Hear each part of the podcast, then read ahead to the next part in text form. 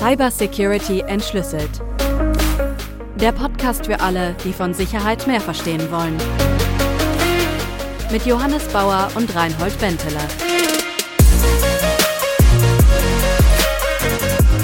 Hey Johannes. Hi Reinhold, hi. Hi, hi. Sag mal, bist du eher so ein Finder oder eher so ein Verlierer? Also ich bin kein Verlierer.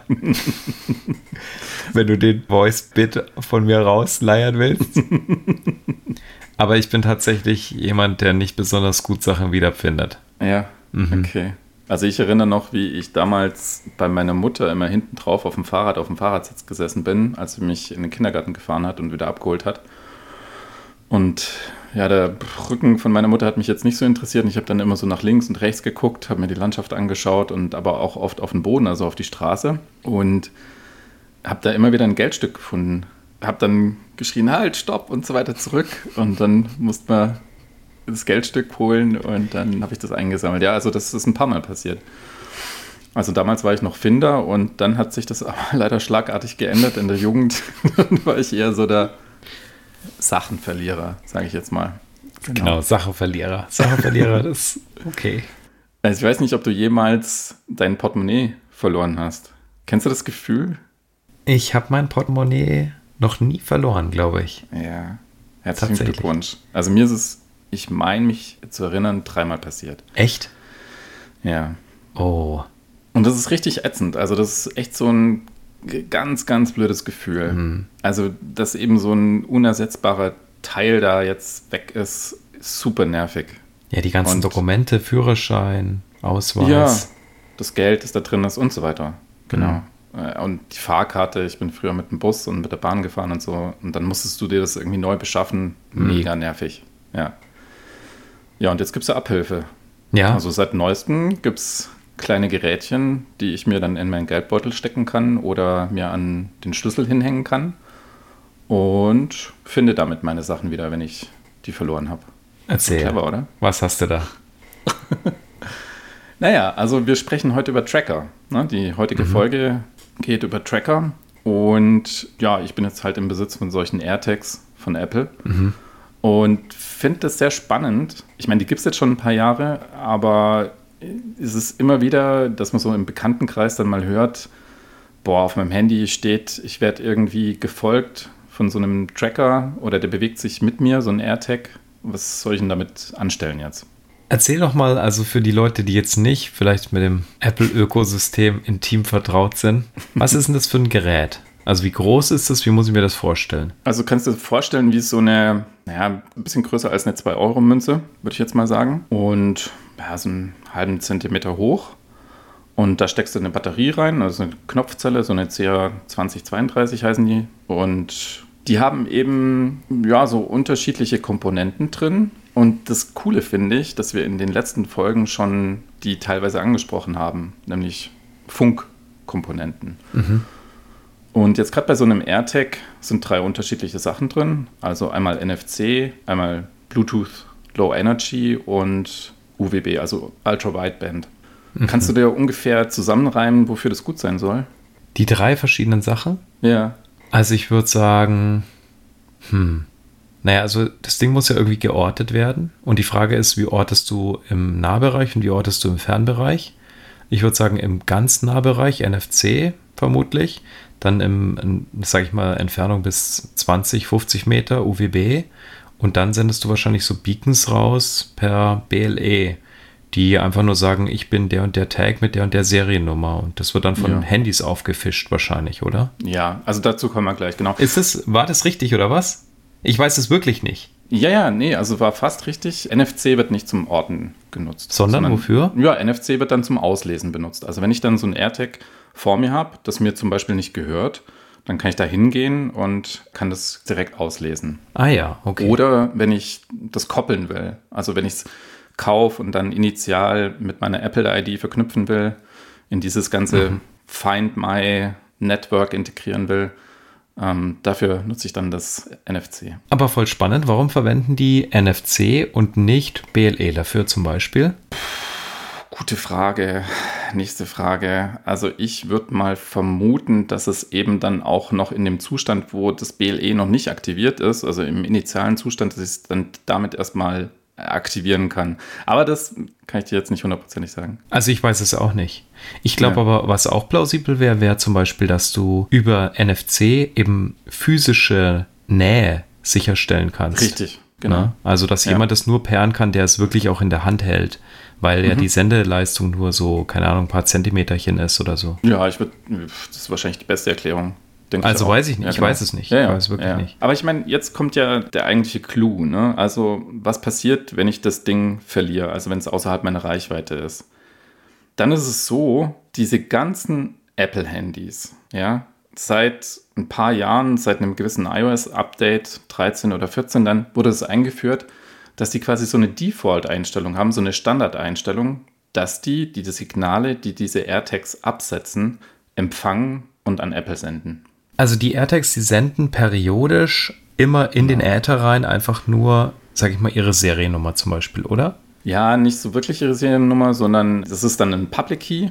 Also ich glaube, das wird zu kompliziert, wenn wir das so im Einzelnen dann besprechen, aber auf jeden Fall eine Kennung von sich, genau, die senden sie dann und sagen, hier, hier bin ich, ja. Und da gibt es dann noch unterschiedliche Zustände. Also zum Beispiel, wenn das Ding denkt, dass es verloren sei, also wenn es zum Beispiel drei Tage keine Verbindung mehr hatte mit dem Eigentümer, also mit meinem Handy, dann geht es halt in so einen Verloren-Modus und sendet dann vielleicht ein bisschen häufiger. Die sagen von sich aus hier, hallo, hier bin ich und ich bin ein Bluetooth-Gerät.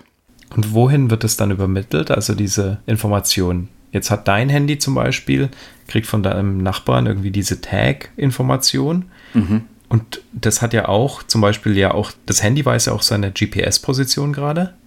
Genau so ist es. Und jetzt wird es so gemacht, der Public Key eben von diesem AirTag, also wir sprechen jetzt mal vereinfacht von der Kennung von diesem AirTag, wird zusammen mit dieser GPS-Position wird verschlüsselt. Und wir haben jetzt eben eine Ende-zu-Ende-Verschlüsselung, wird hochgeladen auf den Apple-Server und wenn ich jetzt sage, ich habe das Ding verloren, kann ich mir im Prinzip meine Daten von meinen Find My-Geräten kann ich mir runterladen und kann dann gucken. Also ich kann es ja entschlüsseln und nur ich kann es entschlüsseln, kann dann sehen, wo das Ding ist oder wo das zu einer gewissen Uhrzeit war. Also das wird mit dem Public Key verschlüsselt, die GPS-Position wird hochgeladen und natürlich mit der Information, welcher Public Key. Dieser Public Key ist deinem Account zugeordnet? Ja, es ist noch ein bisschen komplizierter. Also ist es so, dass auf dem AirTag ist der Private Key und der Public Key. Und diese Informationen, die sind geteilt über meine Geräte, also über alle meine Apple-Geräte.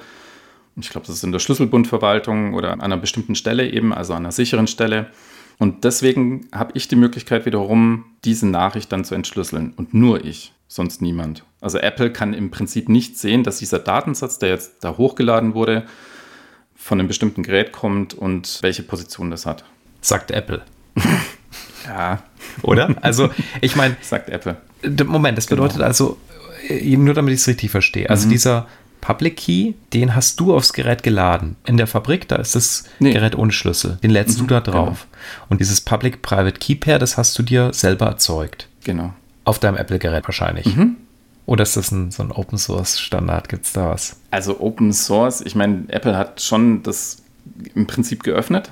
Also das ist jetzt Ach. nicht was, ja, ja, ist jetzt nicht closed oder so, aber wenn ich das richtig verstanden habe, ist es nicht vollständig offen. Also da mussten so ein paar schlaue Leute dann doch noch ein bisschen Reverse Engineering betreiben, um dann alles offen zu legen. Letzten Endes ist es aber so, wir greifen das jetzt so ein bisschen vorweg, tatsächlich können auch andere Geräte da in dieses Find My Netzwerk eingespeist werden.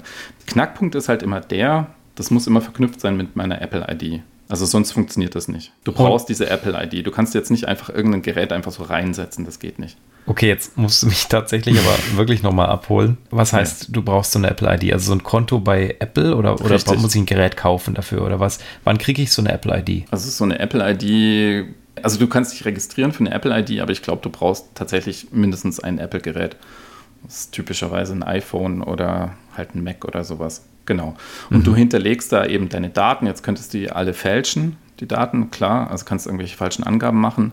Aber du brauchst dann auch eine Telefonnummer für so eine Apple ID. Ah ja. Und im Prinzip ist es, denke ich mal, relativ schwer, so eine Apple-ID so zu konstruieren, dass man nicht Rückschlüsse ziehen kann auf die natürliche Person, die dahinter steckt. Das ist ja schon heftig. Also wir hatten es in der DSGVO-Folge ja über die Angemessenheit der Datenspeicherung. Brauchen mhm. die das, damit ich so einen Account habe oder so? Ich meine, wenn ich mir so einen World of Warcraft-Account mache, dann muss ich auch nicht die Hosen so runterlassen, oder? Weiß ich nicht. Ich habe keinen. Also, also die, die Folge heißt nicht Apple ID.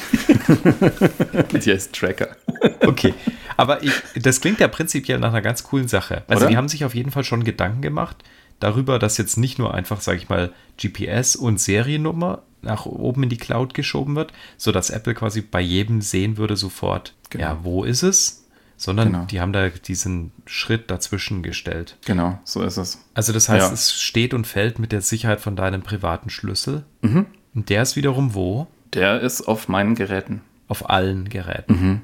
Genau, auf allen Geräten, wo ich dieses Find My benutzen kann. Genau. Also ich muss ja entschlüsseln können. Ne? Also ich lade von dem Apple-Server, lade ich eben diese Informationen runter, diese verschlüsselten, und die muss ich ja wiederum entschlüsseln können. Mhm. Und ob ich das jetzt mit meinem Handy mache oder ob ich das auf meinem MacBook mache oder auf meinem iPad, das muss ja überall funktionieren. Mhm. Genau. Also ist doch super, oder? Das ist mega gut. Ich habe mir schon das iPhone direkt im Hintergrund gerade bestellt, das neueste. Was ich dir auch noch als Appetizer mitgeben kann, damit du da noch voll dabei bist, also die benutzen natürlich auch elliptische Kurven, Kryptographie. Oh, fantastisch. NIST P224. Also ist sicher das Ding. P224? Mhm. Bist du dir sicher? Ja, NIST P224. Also kannte ich jetzt tatsächlich nicht. Ich kannte nur die P256, P384 und die P521. Mhm. Das sind die drei großen Primfeldkurven. P224 hat mir jetzt gerade gar nichts gesagt. Mhm. Ja, ist okay. Ja, siehst du, ja, ich lerne lauter neue Sachen Neues. und ja, ja. am Ende habe ich jetzt noch ein iPhone mehr. Also jetzt aber erzähl mal, jetzt, also und was ist jetzt, mhm. also prinzipiell ist ja die Idee geil. Ja, jetzt verlierst du deinen Geldbeutel, da ist jetzt so ein, sag ich mal, 2-Euro-Stück-Trecker drinnen. Genau. Und voll gut, weil jetzt kannst du ihn einfach aufspüren und dann ist die Sache gut. Genau. Und jetzt ist natürlich der Knackpunkt, das Ding sollte natürlich möglichst energiesparsam arbeiten. Ne? Also, dass ich nicht ständig diese Knopfzelle auswechseln muss. Und dafür ist jetzt, also es ist insgesamt sehr sparsam, was eben den Energieverbrauch anbelangt. Also ich glaube so, keine Ahnung, alle sechs Monate oder sowas muss man vielleicht mal dieses Ding wechseln. Das meine ich so im mhm. praktischen Betrieb. Aber ist okay. Was das Ding auch noch drin hat, ist so ein Beschleunigungssensor, so ein BMA 280 von Bosch. Der erkennt dann eben, dass das Ding sich bewegt. Ja, wozu ist das gut? Kannst du das denken? Warum ist der drin? Äh, nee. Also der ist dazu drin, dass das Ding eben erkennt, okay, ich bewege mich gerade. Und das ist dafür da, wenn das Teil merkt, okay, ich habe keine Verbindung mehr im Prinzip zu meinem Handy. Also ich denke jetzt mal, ich bin wahrscheinlich verloren oder so, dass es dann Geräusche macht. Also es bleibt liegen, es hat keine Verbindung mehr, denkt von sich aus eben, verdammt, ich bin verloren worden, so nach drei Tagen. Und dann wird es zum ersten Mal bewegt, dann gibt es nämlich einen Alarm. Dann piepst das Ding, dann fängt das an zu piepsen. Also wenn du das bewegst, kannst du dir denken, warum das piepst? Also ich kann es mir denken, aber ich verstehe es nicht. Also ich schätze mal, dass du es nicht unter ein Auto klemmen kannst, das du trecken willst. Einem Fremden irgendwie, oder? Warum nicht? Na, weil du den dann stalken könntest. Dann kann ich ja ein Bewegungsprofil von jemandem anders ja. schicken, oder? Geht das? Das ist das Problem. Also das ist jetzt genau das Problem, über das ich eigentlich mit dir sprechen will. Also das eine ist das Technische, ne? so ein AirTag und wie das so funktioniert. Aber das große Problem ist einfach, dass du diese AirTags auch jemandem unterjubeln kannst, um dann dessen Bewegungen zu tracken. Aber warte, dann habe ich es aber nicht richtig verstanden. Mhm. Ich dachte, wenn es quasi länger keine Verbindung zu meinem Telefon hat, dann fängt es erst an das Piepen, oder? Dann fängt es an das Piepen. Genau. Damit derjenige, den ich versuche zu stalken, merkt, ey, mich versucht jemand zu stalken, oder? So ist es. Das Problem ist nur, und da fängt die Kritik an an dem Ganzen, und es gibt viele Punkte, wo man das im Prinzip kritisieren kann und wo immer wieder so ein bisschen rumgetüftelt wird und da noch was hingemacht, damit es vielleicht doch noch so halbwegs funktioniert oder halbwegs sicher ist. Erstens, das piepst halt dann so 40 Sekunden oder so. Wenn jetzt, keine Ahnung, das in einem Rucksack steckt und du bist in einer U-Bahn oder sowas, hörst du das halt einfach nicht, ja? Oder nimmst es halt nicht wahr, dass es gerade jetzt in deinem Rucksack passiert. Und dann ist das Ding erstmal wieder leise, sechs Stunden lang, bis es dann beim nächsten Mal, wenn es sich wieder bewegt, piepst, ja. Das ist das erste Problem. Das zweite Problem ist, Das piepst natürlich über eine Membran und es gibt genug Anleitungen im Internet, beziehungsweise sogar schon Seiten, wo du das Ding halt kaufen kannst, ohne die Fähigkeit, dass es piepst. Mhm. Also das kann man einfach ausbauen. Und das erkennt dieser AirTag nicht, dass mhm. er nicht piepsen kann.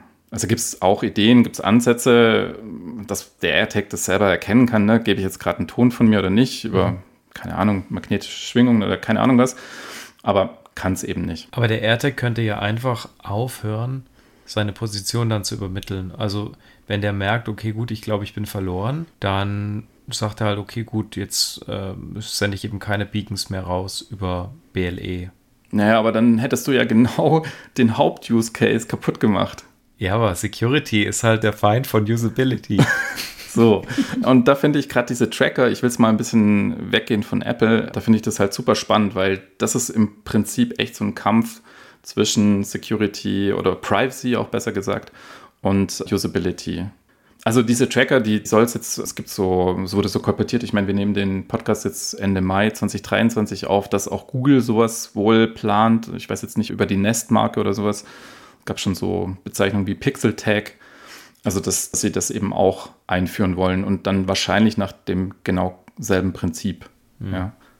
Und wenn du den Use Case kaputt machst, dass du dein verlorenes Gepäckstück oder sowas nicht mehr finden kannst, ja, dann ist es ja wieder hinfällig, ja. Mhm. Das heißt also, eben über diesen Ton soll dann jemand signalisiert werden, da bewegt sich was mit dir, was vielleicht sich nicht mit dir bewegen sollte. Hm das, was ja wirklich die Mächtigkeit von diesem Werkzeug ausmacht, ist, dass du so viele Empfangsgeräte hast. Also du hast so Richtig. viele Leute mit iPhones überall quasi, weil ansonsten du ja gar keine Technologie haben könntest, die das mit so wenig Batterieleistung leisten kann. Also du könntest ja im Endeffekt alle Technik, die im Handy ist, da auch reinbauen.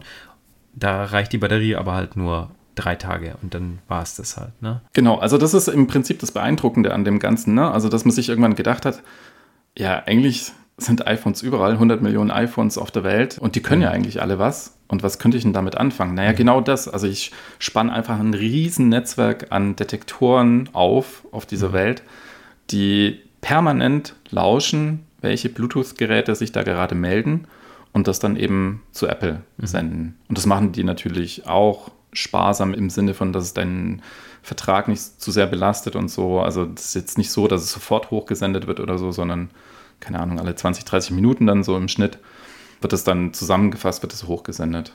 Und kannst du da auch widersprechen, wenn du möchtest? Also kannst du sagen, du willst nicht, dass du Teil von diesem Netzwerk bist mit ja. deinem Telefon? Ah, ja. ja, ja, das kannst du. Also kannst du sagen, nee, ich mache da nicht mit bei diesem Find My Zeug. Verlierst du dann auch dein eigenes Recht, deine Text zu orten? Oder? Oh, das ist eine gute Frage. Das weiß ich natürlich nicht.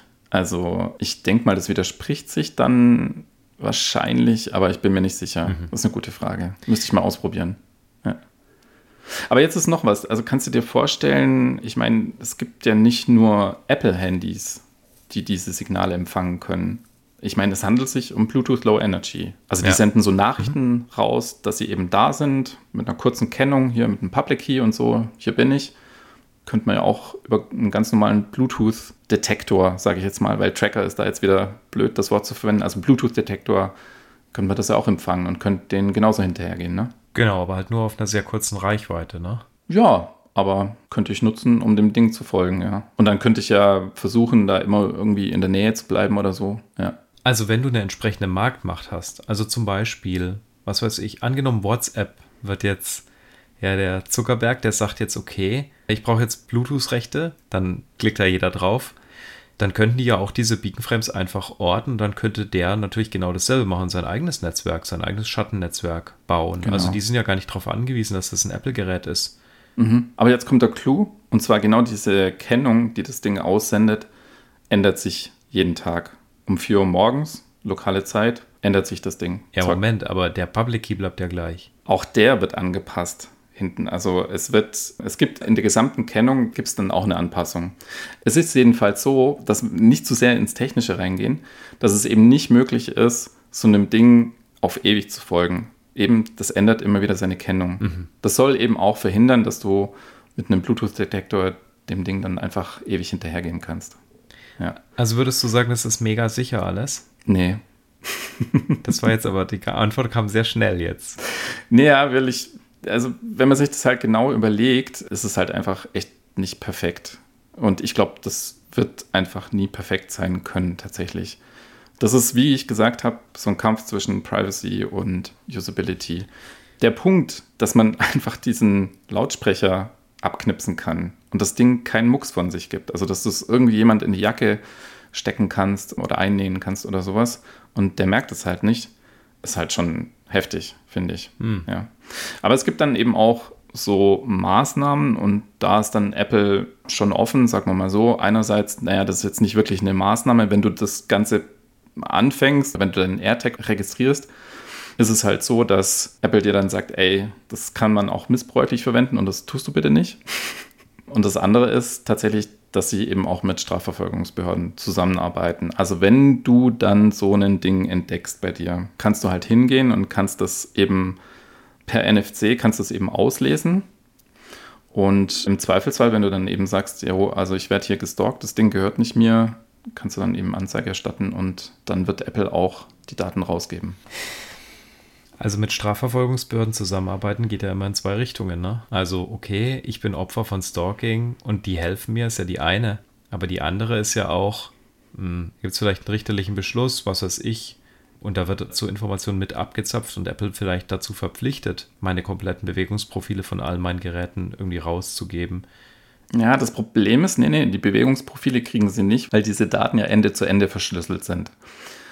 Und das heißt eben nur ich mit meinem Gerät kann dann eben tatsächlich die Positionsdaten auslesen. Aber die könnten doch im Endeffekt Apple dazu zwingen, deinen Private Key irgendwie rauszugeben, oder? Puh, da muss Apple dann eben auf meine Kiste zugreifen und sich das rausholen. Und ich weiß nicht, ob sie das machen tatsächlich. Oder speichern können sie es auf jeden Fall. Ja, also sie speichern vielleicht zeitlich unbegrenzt. Das ist ja kein Problem.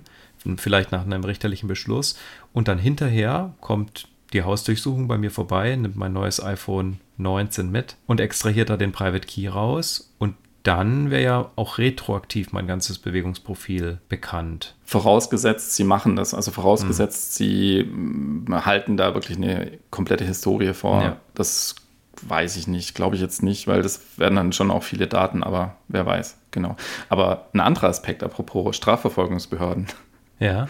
Die nutzen das auch. Also es gab tatsächlich Fälle, dass dann eben die Polizei oder irgendwelche Ermittler dann so ein AirTag bei potenziell Kriminellen oder Verdächtigen dann reingelegt haben. Ha. Ist das, also was braucht man denn da? Braucht man da einen richterlichen Beschluss? Keine Ahnung. Vermutlich, oder? Also, ich denke schon. Also, ich, ich, ich meine, also, dass, dass die Strafverfolgungsbehörden einen Tracker haben und auch schon hatten, bevor es AirTags gab, ich denke, das sollte uns eigentlich allen mhm. klar sein. Die haben dann vielleicht über Mobilfunk oder sowas äh, funktioniert und hatten dann eine entsprechend kurze Laufzeit, aber das gab es vorher auch schon. Dass du einen Standard von jemandem überwacht hast, ja. Ja, ich meine, das kannst du ja allein über Trilateration von der Mobilfunkzelle zum Beispiel machen. Da brauchen die ja gar nicht deine Mitwirkung dafür. Ja. Ja, ein weiterer Aspekt ist noch, also wenn ich jetzt zum Beispiel, keine Ahnung, mit dem Auto nach München fahre und mir da so ein Tracker untergeschoben wurde, dann ist es ja so, dass ich dann, also es muss ja irgendeine Logik geben, die mir dann irgendwann sagt, hey, pass auf, dir folgt so ein Ding. Das gibt es ja auch. Also ich kann dann auf meinem Handy kann ich sehen, dir folgt ein AirTag und der gehört dir nicht. Mhm. Ja, guck mal nach. Und dann siehst du halt auf dem Handy dann auch so eine Karte von wann bis wann dir dieses Ding gefolgt ist. Ja. Also das ist schon eine ganz gute Funktion und dann könntest du theoretisch dieses Ding auffinden, dann über Ultra-Wideband, wenn das Ding halt noch Empfang hat und kannst es dann eben rausholen und kannst es dann scannen und dann siehst du dann eben die Seriennummer. Also das heißt, der guckt, okay, welche Tags, die nicht mit meinem Account verknüpft sind, Richtig. korrelieren quasi von der Position mit zum Beispiel meinem Handy, oder? Genau. Ab da wird es nämlich kompliziert, weil stell dir mal so eine Zugfahrt vor oder sowas. Ja, genau, das wollte ich jetzt gerade fragen. Also Richtig. in so einer Zugfahrt siehst, funktioniert das? Siehst du dann, da müsstest du jetzt ja Dutzende von diesen Tags sehen, oder? Theoretisch schon, genau. Und Aber, das wäre voll ätzend, weil dann kriege ich ständig eine Meldung und so weiter. Aber, und jetzt kommen so Sachen rein wie, okay, es muss eine gewisse Strecke zurückgelegt worden sein. Ich weiß nicht wie viel. Es muss eine gewisse Zeit verbracht worden sein. Also das wird nicht gleich nach einer Minute oder sowas ausgelöst, sondern das dauert ein bisschen, ja. Und dann gibt es auch noch den Aspekt, ja, wenn du jetzt zum Beispiel mit dem Ding nach Hause gefahren bist, dann ist es auch besonders verdächtig, ja, weil dann folgt dir das Ding zu deinem eigenen, eigentlich bekannten Standort und das macht es halt nochmal verdächtiger. Also dann wird mir die Meldung angezeigt. Also da ist ein bisschen Voodoo dahinter, meiner Meinung nach. Also ich habe nirgendwo eine Dokumentation oder sowas gefunden, wo das ordentlich beschrieben wird, unter welchen Umständen dir das Ding angezeigt wird und mhm. unter welchen Umständen dir das nicht angezeigt wird.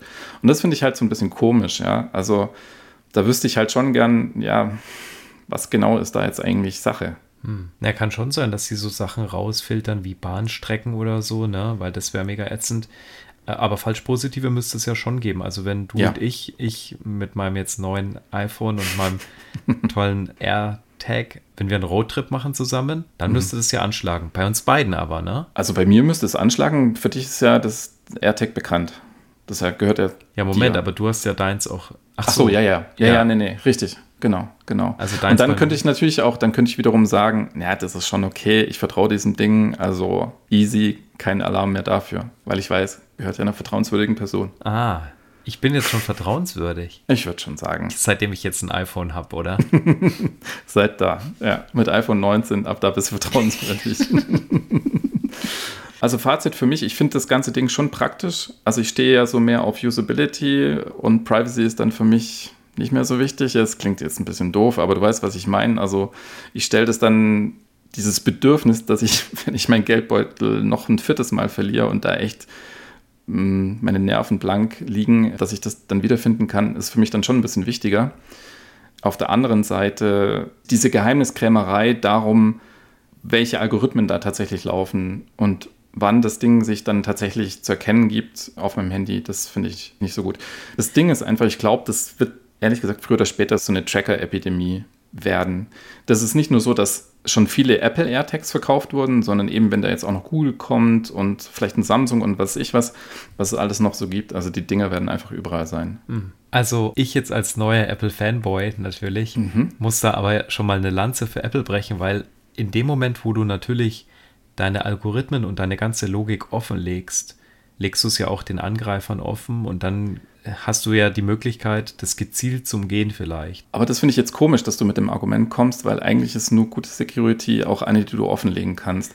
Das Ding ist zum Beispiel, also dieses AirTag, sie haben jetzt keinerlei Maßnahmen getroffen, um da jetzt die Binaries oder die Logik, die da drauf läuft, besonders zu schützen.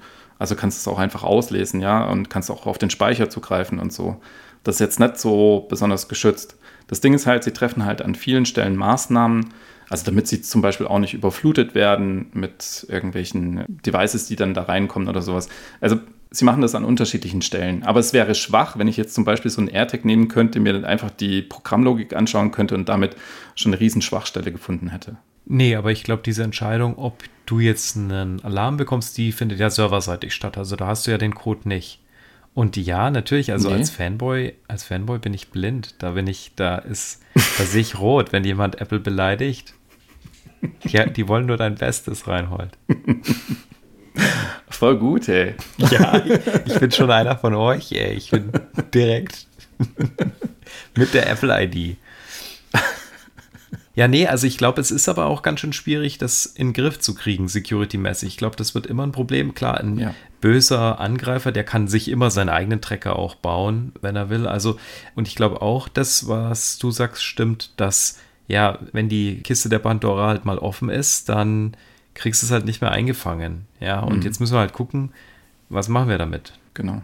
Also zum Nachlesen kann ich noch empfehlen, da gibt es dieses Projekt Open Haystack auf GitHub und das von Forschern von der TU Darmstadt, die auch ein Paper dazu geschrieben haben, die es also super analysiert haben und auch eine Software geschrieben haben, eben, womit man seine eigenen Devices dann reinbringen kann, also wo du dann nicht unbedingt einen AirTag brauchst. Finde ich alles sehr lesenswert. Mhm. Gut, ich würde sagen, für heute können wir die Folge beenden. Ich bin total auf euer Feedback gespannt. Nutzt ihr auch Tracker, sei es jetzt ein Apple AirTag oder von irgendeinem anderen Hersteller?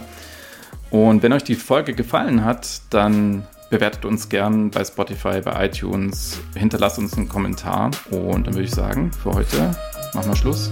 Johannes, schönen Abend noch. Ja, auch noch einen schönen Abend. Tschüss. Danke, ciao.